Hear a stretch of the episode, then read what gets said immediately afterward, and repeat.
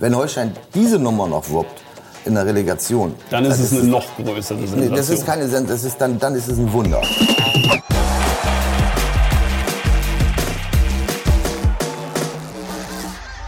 Ja, moin moin und hallo, herzlich willkommen zu einer neuen Folge Holstein 1 zu 1, der KN-Talk aus dem Gutenberg. Es sollte eigentlich unsere letzte Folge werden, jetzt müssen aber auch wir wie die Störche in die Verlängerung. Holstein geht nach einem 2 zu 3 gegen Darmstadt in die Relegation. Wir wollen äh, drüber reden, was heute Abend im Hinspiel ansteht. An meiner Seite heute Andreas Opa Geidel. Moin Opa. Moin, Marco. Wie geht's dir? Hast du äh, den direkt verpassten Aufstieg schon überwunden? Äh, so halbwegs, aber noch nie ehrlich. ja, okay, dann äh, gehen wir, glaube ich, ich mal, in die psychologische Krisenbewältigung und schauen einfach nach vorne.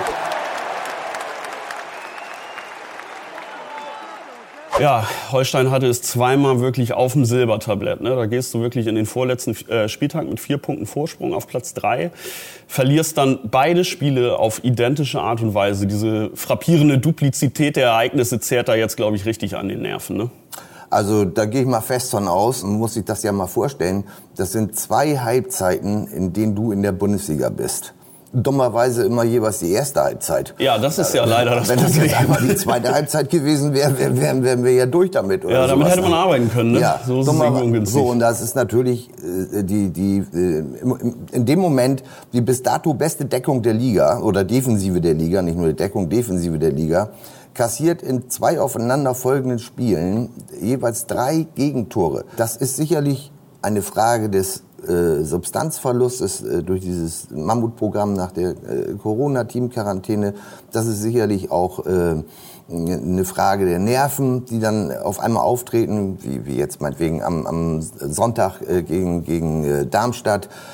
Sagt der Herr Stöver ja auch, das 1-1 äh, hat bestimmt was in den Köpfen ja. negativ bewirkt. Das denke ich auch. Aber ich glaube auch schon Alles, vorher, weil ja. du wirklich mit der Aussicht auf die, auf die Bundesliga rauskommst aus der Kabine und warst halt zweimal irgendwie gelähmt. Klar, natürlich in den wichtigen Situationen fehlte dann auch das Matchglück, aber halt auch die, die Aufmerksamkeit. Und ich denke, das hatte nicht nur mit den müden Beinen, sondern auch extrem mit den schweren Köpfen zu tun. Ne? bin ich voll bei dir, aber unterm Strich bleibt einfach, das ist dann auch eine Frage für mich jedenfalls, eine Frage der Qualität. So, und wenn in dem entscheidenden Moment die Qualität nicht ausreicht, um ganz, ganz vorne mitzuspielen, dann, dann passieren solche Dinge. So, und da kann man sich drehen und wenden, wie man will. Das ist vor allem, für mich vor allem eine Frage der Qualität. Und auch eine Qualität nicht nur der, der Defensive, also in diesem Fall der zentralen Abwehrspieler oder der äh, Außenverteidiger, die vielleicht den Flankenball nicht verhindert haben. Das ist auch eine Frage der Qualität der Offensivkräfte, nicht was deren Anlaufen anbelangt, sondern wie wenig Entlastung dann in den entscheidenden Phasen gekommen ist und wie wenig Torgefahr sie ausgestrahlt mhm. haben. Das ist ein Kompakt, ein Kompaktpaket, ja. sagen wir mal, was, wo ich sage, das ist mangelnde Qualität dann. Ja, ich würde schon sagen, äh, gerade in den äh, jeweiligen ersten Halbzeiten hat Holstein es ja auch nicht schlecht gemacht. Also Nein. man ist, ist ordentlich reingekommen, hat das 1 zu 0 gemacht, hätte danach aber zwingend, die Chancen waren da, das 2 zu 0 nachlegen müssen. Das ist, glaube ich, erstmal das Versäumnis in dem Spiel. Das würde ich fast eher in der ersten Halbzeit sehen, das Versäumnis, als dann am Ende in der mhm. zweiten Halbzeit, wenn die Nerven dazukommen. Ne? Mhm. Und da sind wir wieder beim Thema Qualität. Mhm. Da bin ich dann auch bei dir. Das würde ich jetzt nicht an einzelnen Personen unbedingt äh, festmachen. Das ist dann natürlich auch eine äh, ein kollektives äh, Problem gewesen, dass du diese Qualität in äh, letzter Reihe einfach nicht ins Netz bringst. Ne? Naja, auffällig, wenn ich, wenn ich dich hier unterbrechen darf. Auffällig, das darfst du immer, das äh, weißt ich, du doch. Ich will jetzt ja hier äh, niemanden an den Pranger stellen, der macht ja keiner absichtlich oder irgend sowas, aber es ist halt auffällig, dass, dass äh, äh, Jae Lee im Moment äh, überall und nirgends ist auf dem Feld, ganz großartige Laufarbeit und viele Ballkontakte. Aber das, Entscheidende, den, den Unterschied, den er, den er über weite Strecken der Saison auch in den vergangenen Jahren schon gemacht hat, die sind ja nicht da. Mhm. Die fehlen ja. ja. Äh, Fabian Reese, klasse Saison mit, mit ein paar Ja, immer mal so ein bisschen, bisschen, bisschen Schwankungen drin gehabt. Ne? Jetzt ja. in diesen beiden letzten Spielen ich formuliere das mal ein bisschen grob irgendwie, das, das blanke Nichts. Viel Bemühen dabei. Er war ja auch irgendwie, also man hat gesehen, dass, äh, dass er am, am Hadern war und ja. dass er am, am Verzweifeln war und dass er unbedingt wollte. Ja, und vielleicht ja. steht dir das dann natürlich auch in dem Moment wieder da im Weg. Sag ich, ne? aber da, da bin ich jetzt voll, bei, bei dem ist es, glaube ich, wirklich der Kopf. Und, und der Gegenentwurf ist dann so einer wie Phil Neumann, ne? der, der alles reinhaut, was ihm zur Verfügung steht. Die technischen Mittel sind vielleicht etwas limitierter als bei anderen.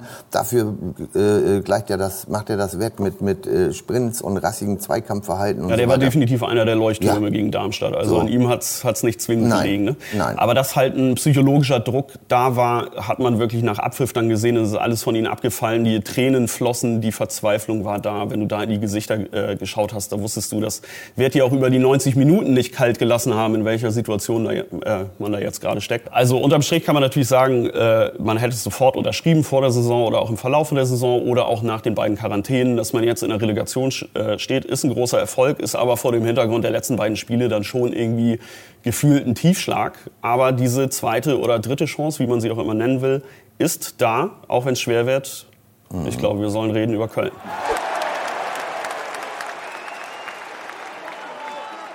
Ja, jetzt ist es Köln geworden. Ne? Die kommen natürlich jetzt entsprechend mit einer gewissen Euphorie. Ne? Dadurch, dass man eigentlich schon gefühlt bis in die 83., 84. Minute oder wie auch immer abgestiegen war, äh, doch noch jetzt diesen letzten Strohhalm ergriffen hat. Äh, mit der letzten Ausfahrt haben sie es noch geschafft in die Relegation. Während Holstein natürlich jetzt mit einer gewissen Enttäuschung kommt, das ist natürlich schon psychologisch jetzt ein Duell der Gegensätze, würde ich sagen. Also ich sag mal so, wenn, wenn Holstein in den beiden, bei den, einen der beiden Matchbälle in der normalen Saison genutzt hätte, hätte ich gesagt, das ist eine Riesensensation. Ne? Toll, klasse, super. Wenn Holstein diese Nummer noch wuppt, in der Relegation. Dann ist es eine ist, noch größere Sensation. Das ist keine Sensation, das ist dann, dann ist es ein Wunder. Ja. Also finde ich, dann, dann, mhm. das ist, äh, über Wunder geht für mich dann auch nicht mehr viel oder sowas, aber das wäre dann ein Wunder. Also es würde schon so numerisch alles äh, normalerweise gegen den Zweitligisten sprechen. Seit Wiedereinführung der Relegation hat sich neunmal der Bundesligist, nur dreimal der Zweitligist mhm. durchgesetzt. Jetzt haben wir natürlich nochmal diese veränderte psychologische äh, Konstellation und auch die personelle Konstellation. Mhm. Ne? Holstein hat jetzt echt ein Problem äh, im, im Spiel heute Abend, dadurch, dass Meffert und Mühling mit Gelbsperren ausfallen, eigentlich die zwei zentralen Spieler im Mittelfeld im wahrsten Sinne des Wortes. Auf der Sechs hast du im Grunde jetzt ja auch nicht mehr viel zuzusetzen. Ne? Mhm. Dadurch, dass äh, Ahmed Arslan, die logische Alternative mit Kreuzbandriss leider ausfällt. Ähm, dadurch, ja, du musst schauen, ob du jetzt einen, Alex Igniowski aus der, aus der kalten Hose da irgendwie reinschmeißt. Ne? Also ich habe ich hab mich ja bemüht, äh, letzte Saison noch in Köln äh, oder in Hennef mich anzumelden für einen Fußballlehrerschein, äh, bin aber abgelehnt worden. Das wird schon noch. Deine Zeit wird kommen, da bin ich mir ganz sicher. Vermutlich bin ich zu jung oder sowas, nehme ich mal an.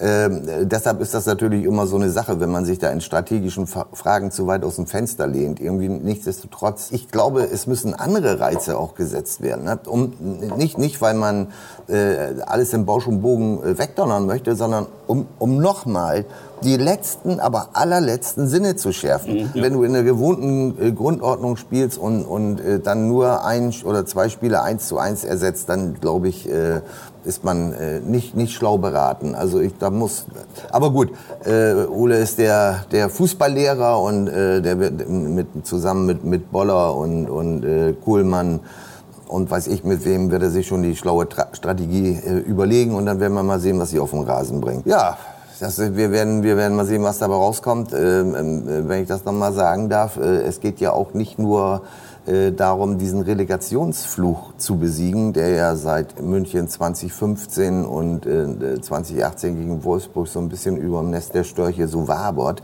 Es geht auch äh, um die Zukunft des Clubs ein kleines bisschen. Ne? Ein kleines bisschen ist vielleicht fast untertrieben formuliert. Ja, ich also, wollte das mal ein äh, bisschen moderat die, den Einstieg machen irgendwo, ne? ja. ne? weil äh, dieses Jahr waren, nur mal so als paar Zahlen, dieses Jahr waren, äh, sagen wir mal, summa summarum knapp 13 Millionen Euro Fernsehgeld.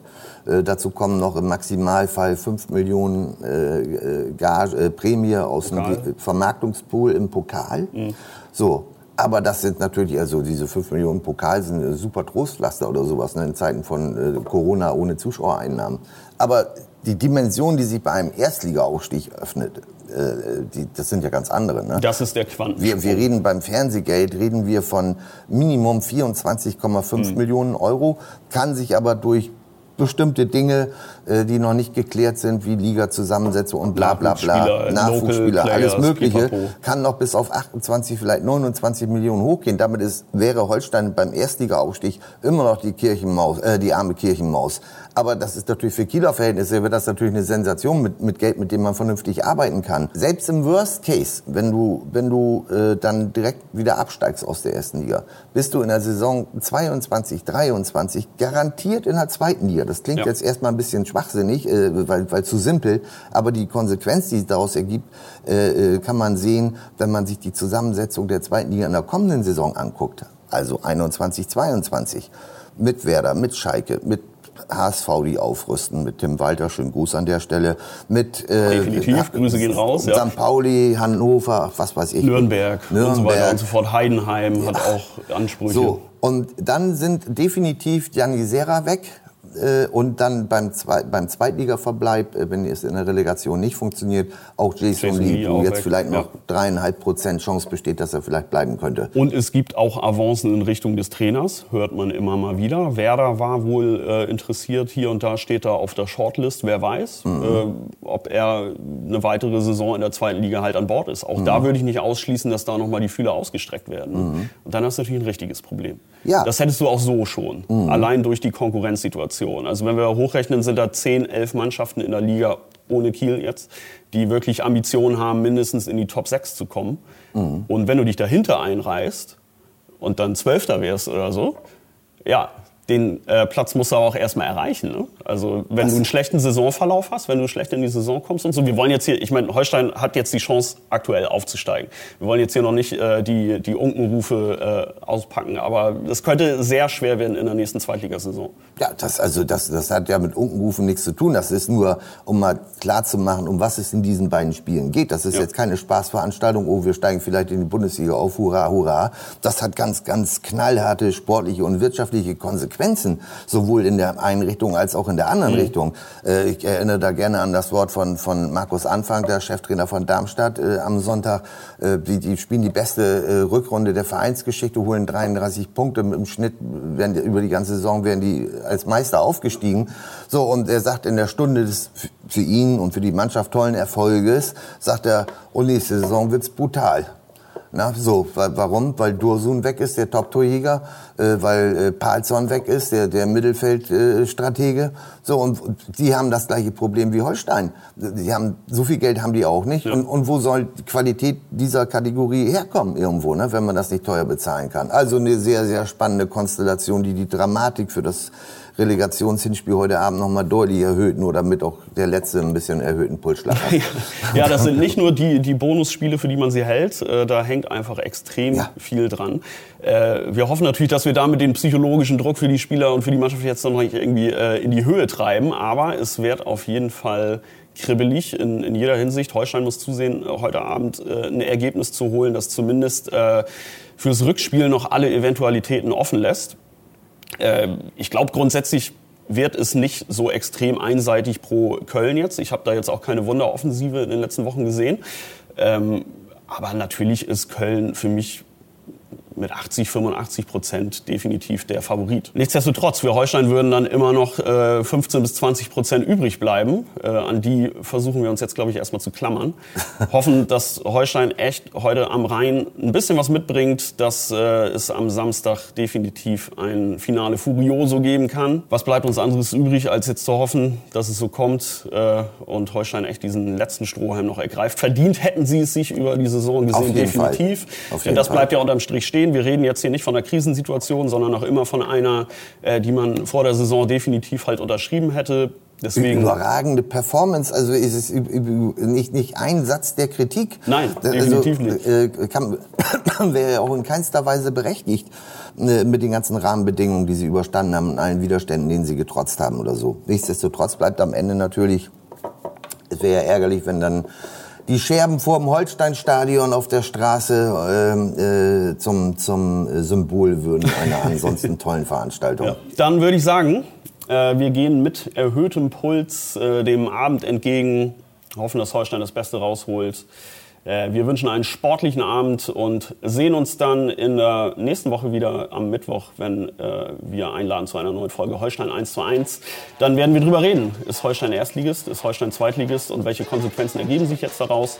Bis dahin würde ich sagen, äh, ciao Opa, vielen Dank dir. Ja, schönen Dank für die Einladung. Ciao und wir sehen uns in der nächsten Woche. Ciao, ciao.